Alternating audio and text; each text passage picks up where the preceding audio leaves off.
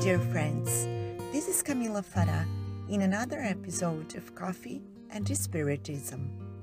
William Jacob brings us today a beautiful message from the book Paths to Return, entitled Interaction from the Spirit Bezerra de Menezes, psychographed by Chico Xavier. And we quote you commonly inquire about the way you identify with the dear beings who preceded you on the journey to the great renewal. Let us understand the far beyond is not so far from your field of experience, and those whom on earth we have improperly categorized as missing are not so far away. We are all connected in the same hopes and achievements. If you mourn those who leave the world, almost always those who leave the world mourn those who remain in it. And the seat of the reunion is the bond to which we hold each other, despite the different dimensions of matter in which we set ourselves. It is easy to understand, therefore, that you will be able to enjoy the coexistence with loved ones already detached from the physical body by cultivating the ideals and activities to which they are attached or which they intend the desired initiation.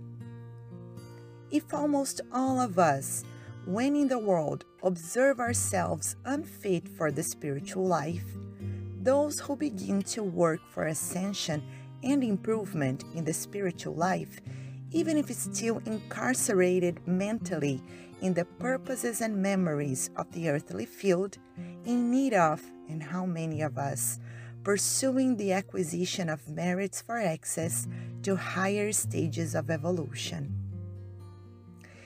If you propose in this way to the most direct interaction with the beloved creatures domiciled in the beyond, offer them your arms at the service of fraternity and understanding associate yourselves with the unforgettable ones in the tasks of the pure and simple good, considering that good will always be in the foundations of life, the good that we can create in support of others, since only the happiness that we make in favor of others will revert to us in time in order to be our own happiness. In short, give to those to whom you dedicate your affection the best of your strength for the construction of the happiest world, and you will recognize that everyone will be more deeply linked to your love, sustaining you more and more assuredly for the reunion in the greater and better plane, in the conquest of joy without pause and in union forever. Unquote. What a beautiful message!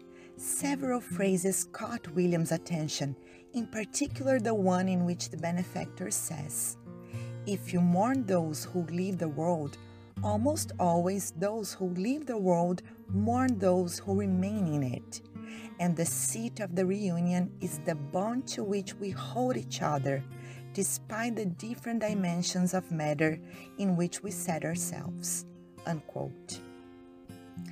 William remembers reading a psychographic letter in which the spirit said how much he missed the people who were left behind, and even said that those who remained said goodbye to one, but he said goodbye to several at the same time, but that this longing was relieved by the visits he could make from time to time to loved ones here on earth or when they moved to the spiritual world during the sleep of the physical body.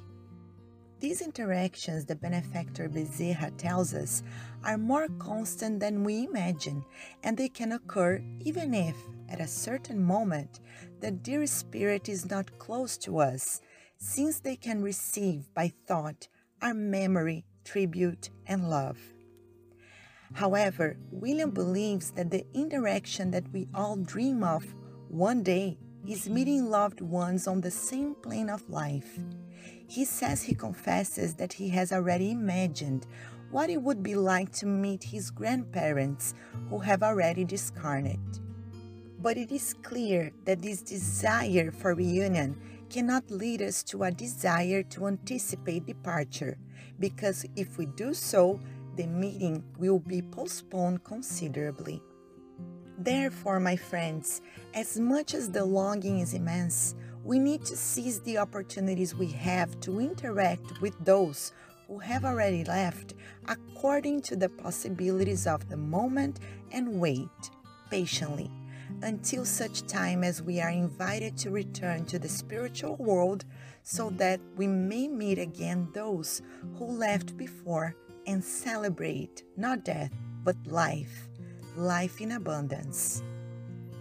Peace and love to you all, and until the next episode of Coffee and Spiritism.